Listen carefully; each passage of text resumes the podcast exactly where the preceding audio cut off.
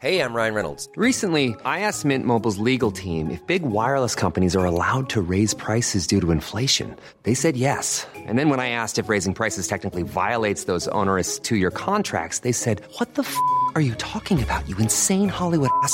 So to recap, we're cutting the price of Mint Unlimited from $30 a month to just $15 a month. Give it a try at mintmobile.com slash switch. $45 upfront for three months plus taxes and fees. Promo for new customers for limited time. Unlimited more than 40 gigabytes per month. Slows. Full terms at mintmobile.com.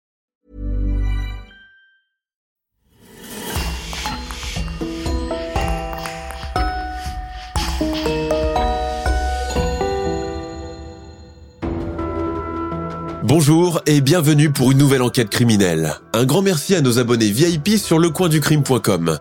Chloé Mali, Sylvie, Valérie, Audrey et Florence Serafini. C'est grâce à elles que nous pouvons vous offrir des épisodes inédits. Nous vous annonçons aussi que nous allons faire une pause à la fin du mois de juillet. Cette pause nous permettra de proposer plus d'épisodes pour la rentrée et vous proposer des épisodes inédits et spéciaux. Pendant cette période de pause, nous continuerons à publier comme d'habitude des épisodes bonus pour tous les abonnés de notre club. Pour vous, nos abonnés fidèles qui nous écoutent tous les dimanches, nous ne vous laisserons pas seuls. Nous offrons 5 podcasts bonus de 40 minutes à débloquer gratuitement maintenant. Nous espérons que ces podcasts vous feront patienter pendant les vacances. Pour un temps limité, si vous voulez nous rejoindre, c'est maintenant qu'il faut le faire. Rendez-vous sur lecoinducrime.com slash adhésion. Choisissez le club qui vous convient et rentrez le code meurtre pour avoir votre abonnement à moitié prix. Et si vous ne comptez pas encore vous abonner mais que vous voulez découvrir des épisodes bonus sans engagement, nous vous offrons 5 podcasts bonus à télécharger maintenant sur bonus.lecoinducrime.com slash gratuit. Le lien est dans la description, on vous y attend et on commence. Entre 2000 et 2001, la ville de Mashhad, en Iran, est la toile de fond d'une série de crimes inexpliqués visant principalement des prostituées.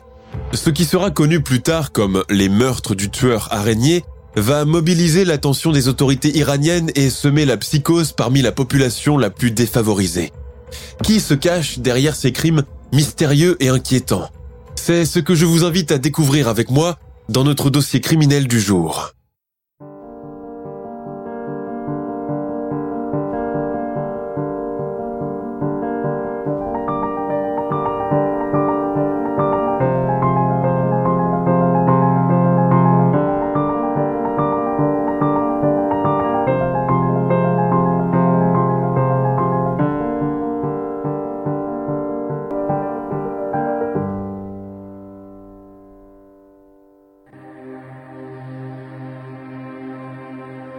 Mashhad, Iran, février 2000. Le matin froid et gris se lève doucement dans la ville sainte de Mashhad, troisième plus grande agglomération iranienne en termes d'habitants. En vérité, depuis le commencement de la saison du ziarat, pèlerinage, Mashhad ne dort plus vraiment. Tous ces visiteurs venus des quatre coins du pays affluent pendant trois semaines successives au mausolée de l'imam Reza, personnalité religieuse sacrée chez les chiites. Les pèlerins viennent pour la plupart pour pleurer sur son tombeau et lui demander des grâces, même si invoquer Allah par le biais d'un intermédiaire est strictement interdit en islam.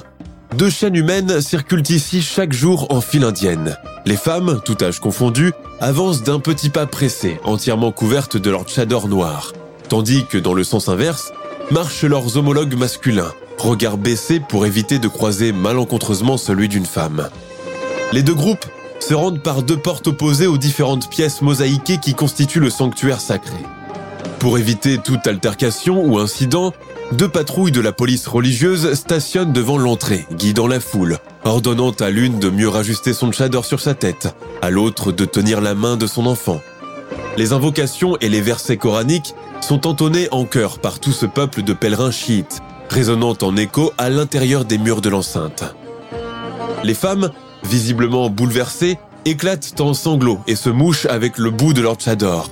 Les hommes, la mine grave, se contentent d'égrener leur taspi, leur chapelet, tout en récitant par cœur les versets coraniques mémorisés depuis toujours. À cette foule se mêlent les marchands de fleurs, de figurines, de chapelets, de tapis de prière, de voiles et de thé. Dans les innombrables cours intérieures du sanctuaire, s'amoncellent les paires de chaussures posées sur le seuil de chaque pièce de prière. Les pèlerins, départagés en groupes familiaux avec les femmes et les enfants d'un côté et les hommes de l'autre, peuvent rester dans ces lieux du matin jusqu'à la tombée de la nuit. Pour manger, il suffit de dresser une grande nappe à même le sol, y déposer pain, riz, herbes aromatiques, ragoûts, verres de thé et sucriers. Tout le monde mange en silence car les discussions futiles et les rigolades sont mal vues. Une sieste suit généralement la prise de repas, puis les prières et les invocations reprennent de plus belle, avec beaucoup plus de ferveur jusqu'au soir. Le jour le plus important est certainement la cérémonie de deuil en mémoire du martyr de l'imam Hossein, qui se tient généralement le jeudi. Brillant comme un joyau dans la nuit, le sanctuaire voit le nombre de ses visiteurs doubler voire tripler cette nuit-là. À cette occasion, les pèlerins, jusqu'ici graves et intimidés, abandonnent toute contenance et se mettent à hurler des lamentations, à se lacérer les joues, à se frapper la poitrine, les bras et les cuisses, pour exprimer leur chagrin en souvenir du martyr Hossein, le petit-fils du prophète. À la fin de ce pèlerinage, la plupart se sentent apaisés, leurs soucis oubliés et leur dépression guérie miraculeusement. Ils rentrent à Téhéran en versant une dernière larme devant le tombeau de l'imam Reza, tout en promettant de revenir l'année prochaine. La ville de Mashhad connaît alors une période d'accalmie et ses habitants regrettent presque de voir partir les pèlerins qui contribuent chaque année à leur activité économique, officielle et non officielle. Les rues se vident graduellement, les restaurants et les cafés à narguilé n'affichent plus complet jusqu'au soir, et la routine quotidienne se réinstalle. Fatima Hanaïe et ses filles Shomal et Meriban ont participé à la dernière prière rituelle, le Namaz Wadae, afin de faire les adieux au sanctuaire. Les fillettes identiques, dans leur léger voile fleuri, sont restées accrochées au pan du tchador de leur maman pour éviter de se perdre dans la marée humaine. À la sortie, Fatima retrouve son mari, Saïd et leur fils Mohamed Reza. Eux aussi ont effectué la même prière, mais côté homme. La famille Hanaïe rentre alors chez elle à pied, traversant les dédales de rues interminables et grouillantes de monde. Ils traversent le bazar, noyé par les lumières des boutiques de fruits secs, d'épices, de vêtements, de bijoux et de tapis. Fatima s'arrête devant un marchand ambulant et lui achète un bouquet d'estragon et d'aneth. Les enfants, retrouvant soudain leur liberté de mouvement, se mettent à sautiller et à se pousser dans l'étroit passage du bazar. Les enfants, vous allez arrêter de courir crie alors leur mère. Laisse-les donc s'amuser, je garde un œil sur eux, dit alors son mari. Il sort une cigarette de sa poche et l'allume. Le couple Hanaïe et ses trois enfants habitent un petit appartement du quartier défavorisé de Molavi, où vivote l'essentiel de la classe ouvrière du sud de Mashhad. Surpeuplé, souvent en proie à des coupures d'eau et de courant, Molavi est aussi l'un des quartiers les plus conservateurs, où la plupart des femmes ne travaillent pas et restent cloîtrées chez elles. Saïd Hanaïe et Fatima se sont fiancés en 1988, juste après son retour de la guerre qui a opposé l'Irak à l'Iran et qui a généré des pertes humaines importantes aussi bien chez les uns comme chez les autres. Le décès de l'ayatollah Khomeini l'année suivante a empêché toute fête de mariage qui a dû être ajournée et finalement célébrée en catimini chez les parents de la mariée. Leurs jumelles, Shomal et Meriban, viennent au monde deux ans plus tard, suivis par leur fils tant attendu, Mohamed Reza, en 1997. Saïd est ouvrier en bâtiment et travaille seul pour subvenir aux besoins de sa famille. Très pieux, il lui arrive de s'improviser imam lors de la prière du vendredi son quartier ou encore pendant le mois de Ramadan. Quand l'ayatollah Khomeini a accédé au pouvoir après la révolution islamique qui a changé à jamais la destinée de l'Iran, Saïd était au premier rang avec ses copains du lycée pour soutenir leur nouveau leader, scandant des slogans religieux et faisant une prière collective avec quelques milliers d'autres. Lui, qui a grandi dans une famille modeste aux origines campagnardes, trouvait indécent que les filles puissent circuler en mini-jupe, que les professeurs femmes fument devant les élèves et que l'alcool circule à gogo et soit consommé en public. Du jour au lendemain, et pour sa plus grande joie, le jeune homme a vu les bars, les discothèques et les débits d'alcool être barricadés par la police religieuse. Du jour au lendemain, il a vu sa mère et ses sœurs troquer leurs robes étroites et leur brushing au profit de longs et amples tchadors noirs qui les couvrent de la tête aux pieds, ne laissant visible qu'une minime partie du visage. La personnification du corps féminin étant désormais strictement prohibée et sévèrement punie, les boutiques de vêtements n'avaient même plus le droit d'afficher dans les vitrines leurs mannequins en plastique, maquillés à outrance. Pour ce faire, ils ont été rapidement remplacés par de simples panneaux minimalistes, revêtus de sinistres tchadors, de sorte que toute la jante féminine soit habillée pareil et ne pousse pas loin la coquetterie. L'ayatollah Khomeini a précisé d'ailleurs que c'était surtout par souci de modestie et pour éradiquer la différence sociale entre femmes riches et femmes pauvres, femmes citadines et femmes rurales, que le tchador a été décrété vêtement extérieur de toute femme iranienne en âge d'attirer l'attention masculine. Saïd a observé avec jubilation le départ précipité de beaucoup de familles bourgeoises de Mashhad, partisantes du Shah Pahlavi, et qui, habituées aux soirées mondaines à trinquer au champagne, ne pouvaient plus se résoudre à vivre un seul jour de plus dans un pays qui plonge graduellement dans l'obscurantisme et le fondamentalisme. Elles ont vendu tout ce qu'elles avaient de précieux dans l'espoir de pouvoir obtenir des passeports, payer des passeurs et fuir sans grand heure ce pays de malheur avec la ferme résolution de ne plus jamais y remettre les pieds. La gauche caviar, quant à elle, est carrément allée toquer aux portes des ambassades suisses, françaises ou encore britanniques pour espérer obtenir l'asile politique. Certains ont réussi et d'autres pas. Ceux-là ont opté pour le suicide.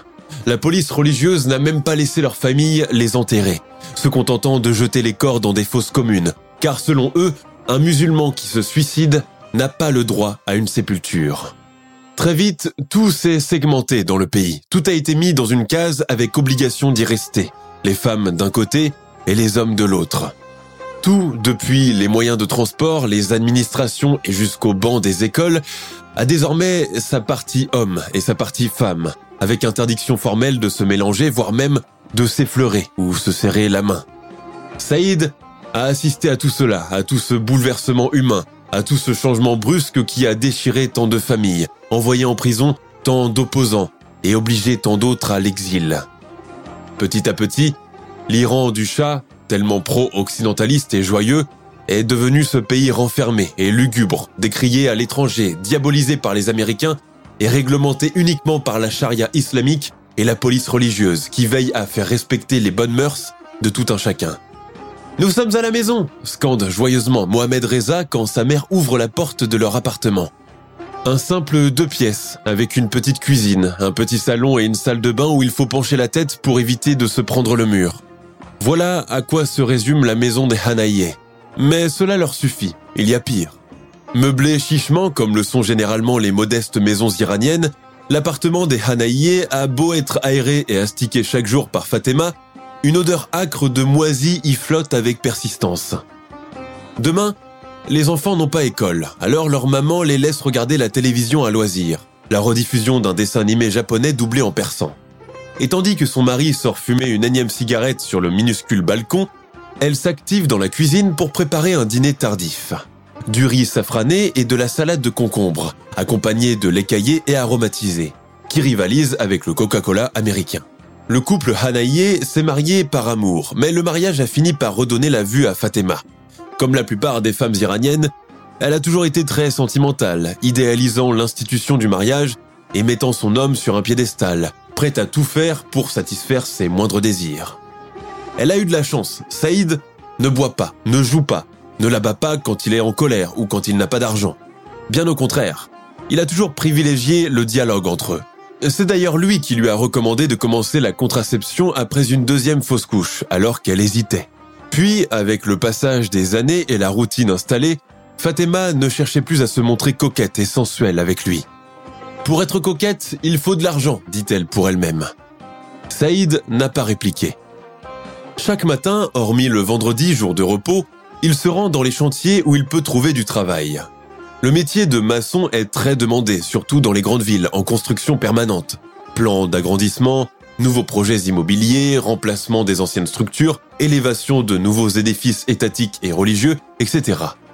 Saïd travaille d'arrache-pied, qu'il fasse 40 ou moins 5 degrés. Durant la pause, il boit son thé et fume ses cigarettes en compagnie des autres ouvriers. Avant de rentrer chez lui, il veille chaque soir à s'arrêter à la mosquée du quartier pour effectuer sa prière du soir. Sa plus grande joie est de voir grandir ses enfants afin qu'ils poursuivent de bonnes études et deviennent plus tard docteurs ou ingénieurs, les deux professions de prestige en Iran. Né en 1962 à Mashhad, Saïd Hanaïe a bercé depuis la plus tendre enfance dans la religion. Sa grand-mère l'emmenait toujours avec elle lors des pèlerinages. La ferveur religieuse a précocement pris une place importante dans sa vie. Sa mère, une femme autoritaire et séduite par les libertés individuelles approuvées par la monarchie Pahlavi, s'opposait à cette piété qu'elle trouvait feinte chez un enfant de son âge, un autre moyen d'attirer l'attention des adultes. Saïd n'a jamais eu un rapport aimant avec sa mère, qui l'a battu durant toute son enfance. Lui, dans son fort intérieur, ne l'a jamais vraiment aimé. Il la trouvait vulgaire, riant et parlant trop fort, presque aguicheuse avec les marchands quand elle faisait ses courses. Avant la révolution islamique, elle portait toujours un rouge à lèvres voyant, se dessinait un grain de beauté avec le crayon et soulignait ses yeux gris de col noir. Malgré sa taille courte et empâtée, elle portait toujours des jupes moulantes et des bustiers serrés. Saïd préférait sa grand-mère, cette femme dévote et paysanne, analphabète qui a appris le Coran qu'en le mémorisant oralement et qui préparait l'un des plus délicieux nan barbari, ce pain moelleux à la croûte dorée. C'est pour cette raison qu'il a décidé de prendre une épouse à son image en la personne de Fatima Tabrizi, simple, pratique, terre à terre et sans chichi. Après le dîner, alors que sa famille se prépare pour dormir, Saïd sort faire un tour dans le quartier. Il marche longtemps, bien au-delà des remparts de Molavie, jusqu'à arriver à une artère du boulevard. Là, sous la lumière d'un lampadaire, debout les bras croisés, un petit groupe de femmes. Les voir ainsi, on a l'impression qu'elles attendent le passage du bus. Mais non. Toutes vêtues de tchador noir, leurs sacs accrochés aux épaules, on peut les voir refaire une touche à leur maquillage, se mettre du parfum, se regarder dans un miroir de poche, retirer un poil du menton avec une pince à épiler, ou allumer essentiellement une cigarette avant de tirer la fumée, la tête rejetée en arrière. Ces femmes sont des travailleuses du sexe. Bien sûr, c'est illégal et elles le savent. La plupart le font en cachette de leurs familles respectives, parfois même de leurs conjoints. Les risques juridiques sont nombreux. Il suffit d'une descente de la police religieuse pour qu'elle soit jetée à tout moment en prison, voire carrément de se faire flageller en public. Mais cette même police religieuse sait se montrer complaisante par moments et ferme les yeux en empochant un billet ou deux. Le diable, ces femmes, marmonne Saïd, en traversant de l'autre côté pour éviter de passer à côté d'elle. Il entend leur ricanement. Certaines se mettent carrément à l'interpeller langoureusement. Azizam ou Yann, qui veut dire mon chéri, mon âme. Yann, reviens donc. Pour toi, ça sera gratuit. Et elles éclatent toutes d'un rire gras et lugubre qui lui fait froid dans le dos. Il hâte le pas, presque terrifié, comme si elles le poursuivaient. Il se retourne. Elles sont toujours sur leur trottoir. Il voit à ce moment deux voitures s'arrêter et les deux conducteurs se pencher pour négocier le prix. Et dire qu'aujourd'hui, on vient de finir le Nazam Wadae au mausolée, peste-t-il en s'éloignant. Dégoûté, Saïd rentre, traversant les rues désertes dans le sens inverse. Le quartier de Molavie est plongé dans le noir. Des chats miaulent lugubrement. Il ouvre doucement la porte de son appartement et trouve ses enfants, les jumelles et le petit Reza, endormis devant la télévision encore allumée, diffusant un documentaire animalier. Il l'éteint. Il va chercher des couvertures et les couvre tous les trois d'un geste protecteur et affectueux. Il dépose un baiser sur le front de chaque enfant. Dans sa chambre, il voit sa femme déjà endormie, ses cheveux noirs libérés du tchador, déployés sur l'oreiller. Il s'allonge à ses côtés, récite doucement un verset coranique pour éloigner le souvenir des prostituées, se roule sur le côté et ferme les yeux. Avant d'épouser Fatima, Saïd n'avait jamais connu une autre femme et ce même si sa mère donnait des cours de couture à domicile et accueillait chaque mardi et jeudi 14 jeunes apprentis. Les garçons du quartier le charriaient beaucoup à cause de cela, mais lui n'a jamais cherché à leur parler, encore moins flirter avec elle. Timide pendant toute son adolescence, Saïd n'a jamais réussi à avoir une petite amie. Quand la guerre frontalière avec l'Irak éclate en 1980, il s'engage en qualité d'aide de camp. Entre-temps, son père décède. Sous les bombes et les tirs de Kalachnikov, le jeune soldat ne peut assister aux obsèques. Avec l'argent de l'héritage, ses cinq frères décident d'agrandir la maison en prévision de futurs mariages. Suivant la tradition paysanne, la famille agrandie vit sous le même toit, sous les lois de la matriarche qui régit chaque belle-fille et l'éduque presque à sa manière. À son retour de la guerre, Saïd reçoit sa part du legs paternel et achète une moto contre la vie de sa mère. Avec sa jeune épouse, il s'installe dans la chambre qu'il aurait allouée dans la maison familiale. Et y reste jusqu'à la naissance de leurs jumelles Chomal et Meriban. Puis, Saïd décide de louer un petit appartement à Molavie pour que sa petite famille soit plus à l'aise. Juin 2000. L'été s'installe en Iran. La chaleur suffocante en journée ne s'estompe légèrement qu'à la tombée de la nuit. Beaucoup de familles emménagent dans les terrasses pour dormir à la belle étoile et échapper à la torpeur des appartements, souvent non climatisés. Un soir, Fatima Hanaye rentre d'une visite chez une tante à l'hôpital. Elle cherche un taxi, mais n'en trouve pas. Alors, elle marche longtemps, se retournant à chaque jeu de phare de voiture. Finalement, un taxi finit par s'arrêter. Le conducteur la reluque de haut en bas, s'attardant sur la blancheur de ses mains fines, faute de ne pas trouver une autre partie de peau visible. Fatima trouve qu'il a un bien étrange regard. Elle se sent soudain mal à l'aise. Combien pour une fellation? lui dit-il en affichant un sourire libidineux sous ses moustaches. La jeune femme comprend enfin. Scandalisée, elle se met à marcher rapidement, trébuchant dans son chador alors qu'il balaie la poussière de la rue, bien décidée à fuir cette situation qui pourrait se retourner contre elle. Le taxi, bien décidé à lui faire peur, la suit pendant un moment, klaxonnant pour attirer son attention, et va jusqu'à l'appeler. Reviens, Azizam, pas si vite, on n'a même pas encore négocié le prix. À son grand soulagement, Fatima trouve un minibus collectif et s'engouffre dedans, plus morte que vive. Les passagers la toisent d'un regard méprisant pour lui signifier qu'elle devrait monter par derrière, côté femme. Trop bouleversée, Fatima n'y a même pas prêté attention. Le minibus ne va pas du côté du quartier de Molavi, alors il la dépose trois rues plus loin, ce qui l'oblige à refaire le trajet à pied. Tant pis. Heureusement qu'avec l'été, les rues sont pleines de monde. Elle décide de couper par le bazar. Au moins là, personne n'osera lui faire des avances déplacées. Quand elle arrive enfin chez elle, il fait déjà nuit. Saïd est déjà là, en train de regarder la télévision avec leurs enfants. Tu en as du retard? Où étais-tu? Sa femme éclate en sanglots en s'agenouillant sur le tapis. Les enfants, qui n'ont encore jamais vu leur mère dans cet état, interrogent leur père du regard. Saïd comprend que quelque chose de grave s'est passé. Et il t'a demandé la chose comme ça, directement la questionne-t-il une fois la porte de leur chambre fermée. Oui, oui, oui, sanglote Fatima.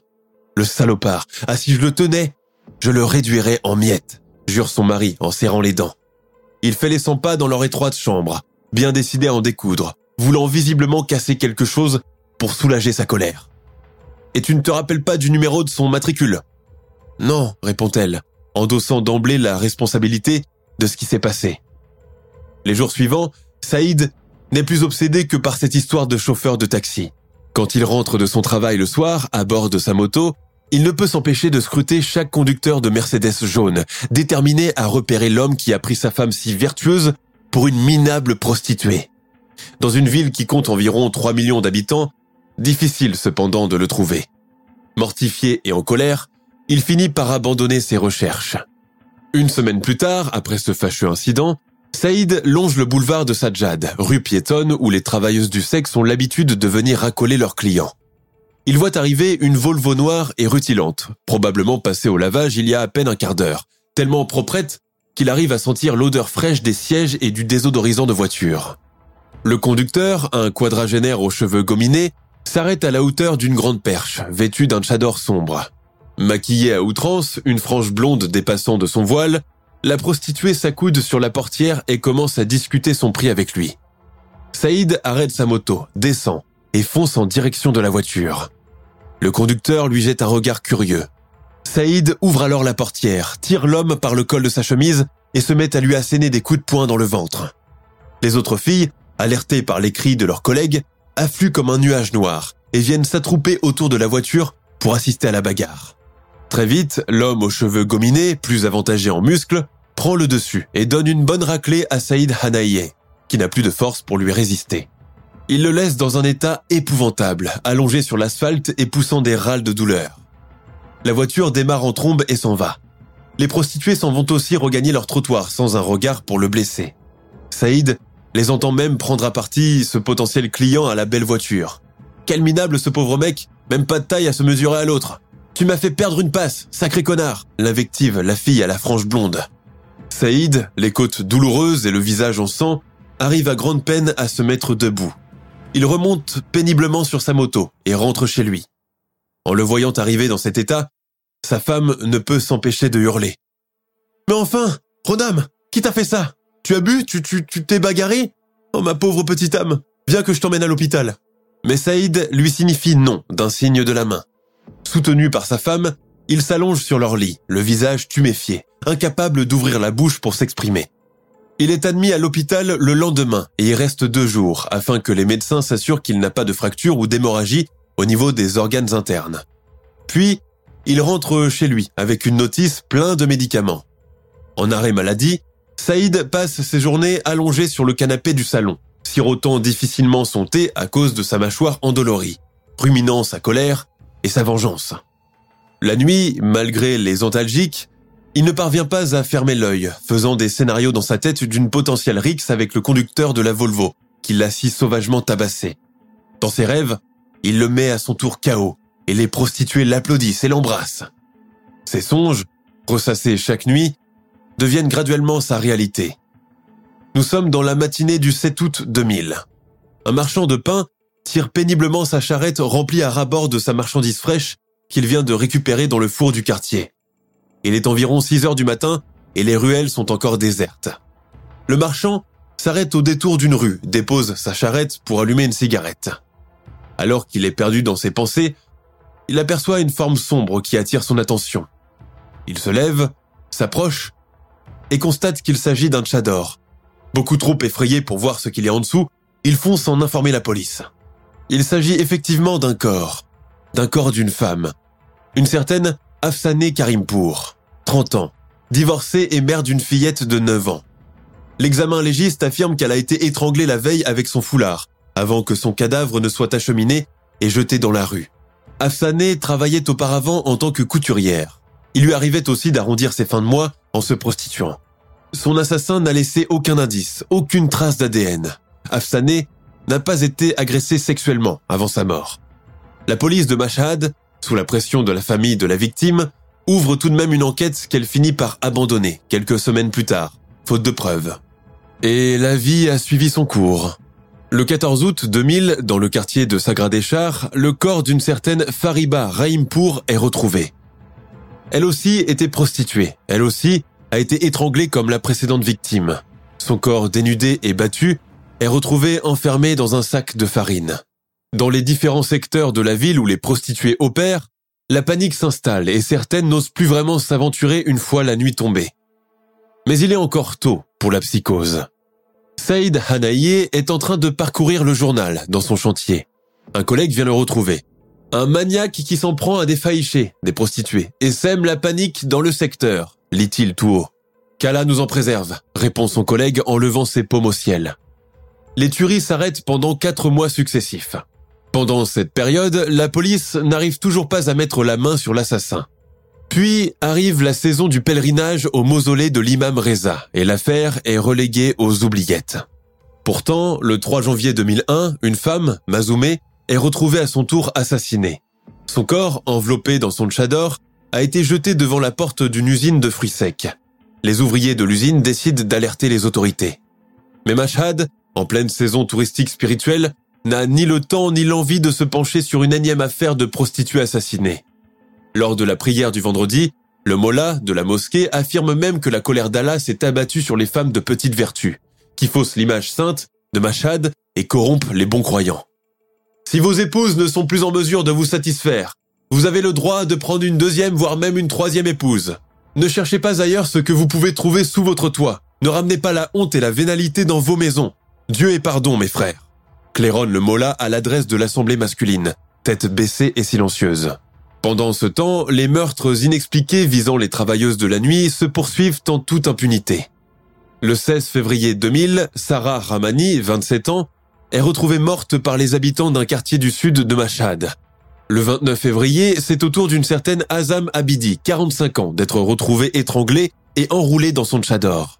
Son corps est répertorié près de la rue marchande de Kin Arab Road les parents d'Azam Abidi apprennent la nouvelle quand la police vient toquer à leur porte.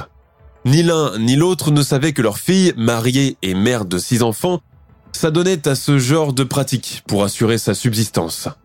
Mariée de force à 10 ans à un cousin de son père, Azam a vécu une vie misérable et violente auprès d'un mari alcoolique. Alors qu'elle a seulement 20 ans, elle est obligée de cohabiter avec la deuxième épouse que ce dernier ramène sous leur toit et sans son autorisation. Malgré le fait qu'elle a eu six enfants avec lui, son mari ne voulait plus subvenir à leurs besoins. C'est alors qu'elle a décidé de se prostituer sous le sceau du secret, veillant à sauvegarder une image vertueuse le jour pour ne pas éveiller les soupçons de ses proches et courir le risque d'être arrêtée et flagellée. Sa mort et la vie secrète qu'elle menait plongent sa famille dans la honte, sans compter que sa photo et celle des précédentes victimes est à présent affichée dans la presse du pays. Selon le rapport des médecins légistes, toutes ces femmes ont été traînées de force par leur agresseur, avant d'être abusées sexuellement, puis étranglées avec leur foulard, suivant un mode opératoire identique. Les cadavres sont jetés par la suite dans les égouts ou le long des routes désertes, enveloppés dans leur tchador noir. La presse iranienne ne tarde pas à donner un surnom à ces assassinats en série. The Killer Spider's Crimes. Littéralement, les meurtres du tueur araignée. Car à l'instar de cette dernière, l'assassin piège ses victimes dans sa toile avant de les tuer. L'affaire est sur toutes les bouches, revient dans toutes les conversations, devenant presque une obsession. Au fil du temps, certains commencent même à prendre son parti du fait qu'il débarrasse la ville du fléau de la prostitution et du proxénétisme à grande échelle. De son côté, la police prend la contre-mesure d'enlever toutes les travailleuses du sexe de la rue afin d'éviter d'autres carnages. Mais cela n'empêche pas le tueur araignée de poursuivre ses massacres. Le 19 mars 2001, Sakine Kayanzadeh, 50 ans, est retrouvé dans le nord-est de Machad, enveloppé dans son voile, mordu à la poitrine et étranglé. Une semaine plus tard, c'est au tour de Khadijeh Kasri d'être retrouvé dans le village de Toustabad, à quelques kilomètres de Machad.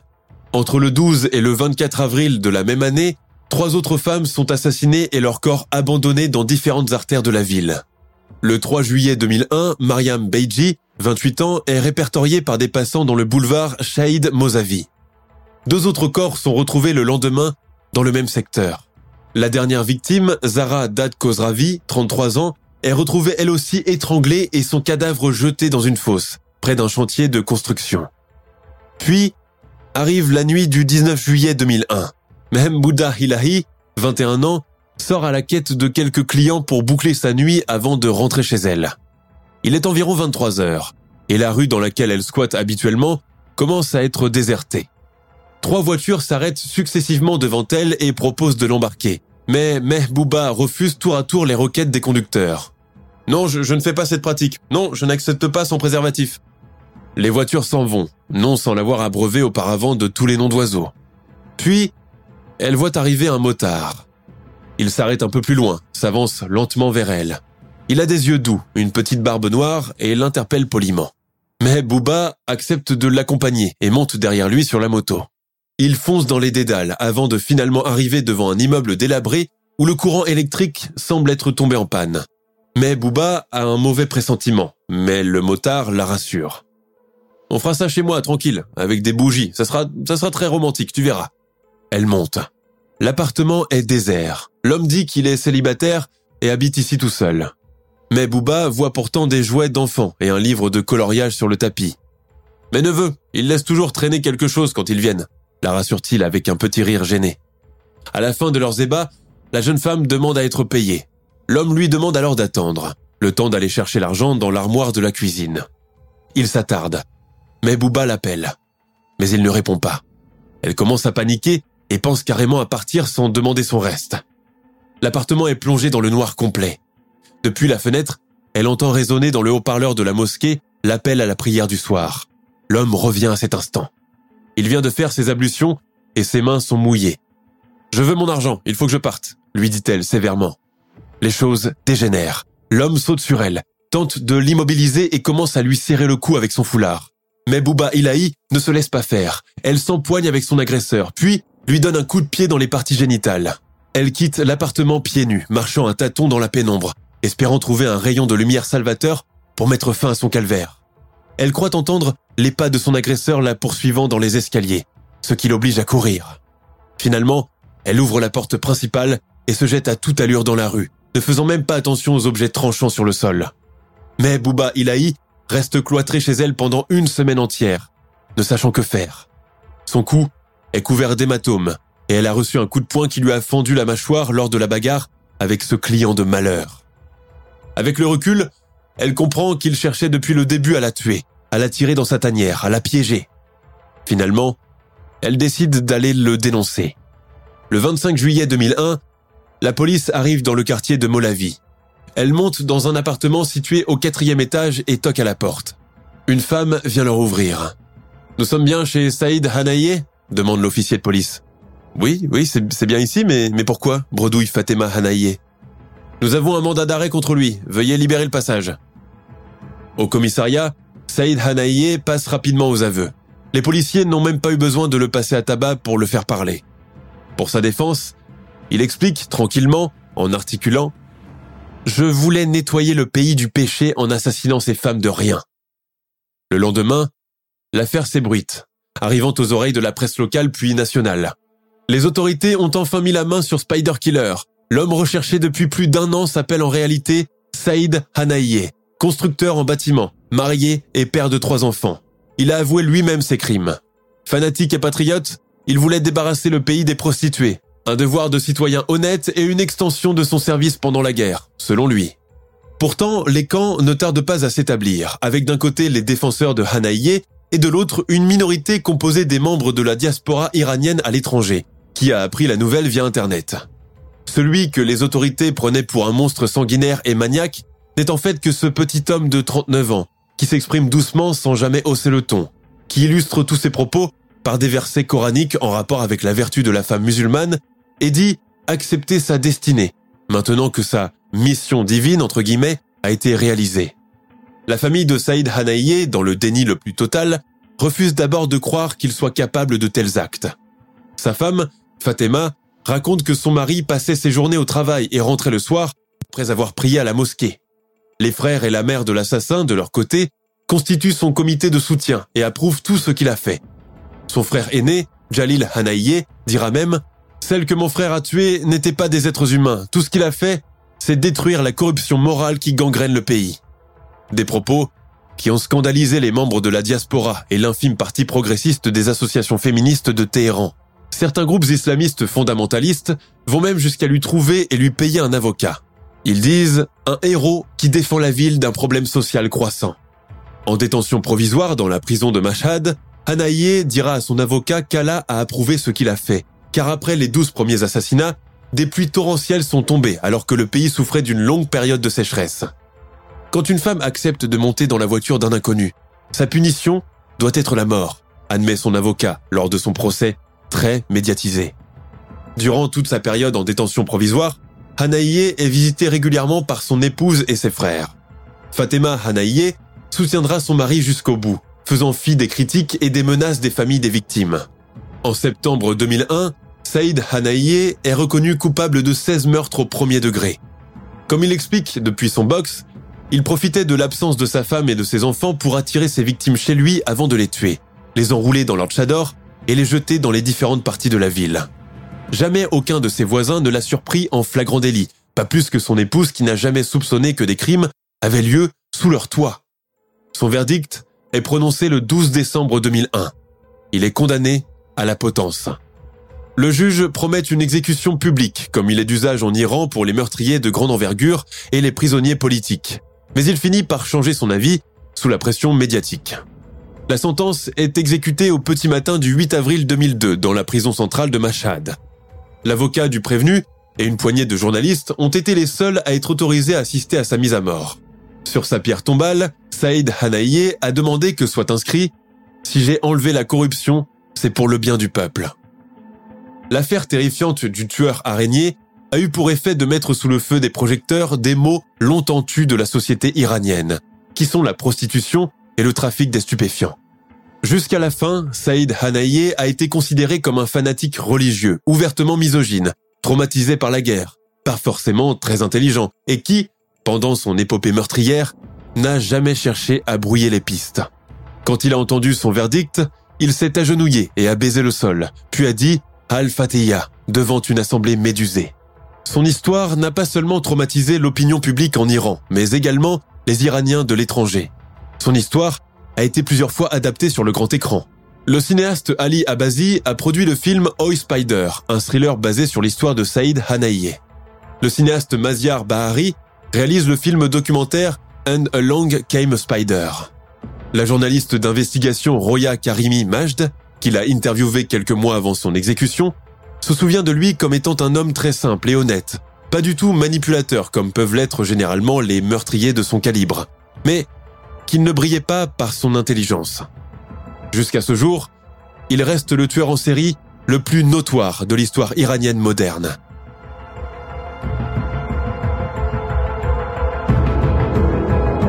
Nous sommes à la fin de notre émission du jour. N'hésitez pas à écouter les autres émissions du podcast et à prendre 5 secondes pour nous laisser un 5 étoiles sur iTunes. C'est vraiment très important pour nous. Vous pouvez aussi vous abonner pour ne pas rater les prochains épisodes et nous suivre sur Facebook pour nous en proposer de nouveaux. Merci et à bientôt.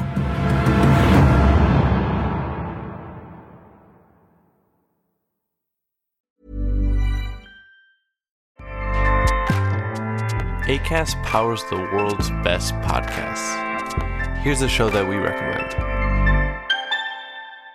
Kayla Itsinas. Kayla Itsinas. I'm Kayla Itsinas, and I have been training a global community of women since 2009. I've created a brand new podcast, Sweat Daily, to help you level up your life and reach your health and well-being goals. From fitness tips to food that fuels you, meditation to motivation, we've got you covered. Sweat Daily, the happiest, healthiest, and most confident version of you awaits. Available on Apple Podcasts and wherever you get your podcasts. ACAST helps creators launch, grow, and monetize their podcasts everywhere. ACAST.com.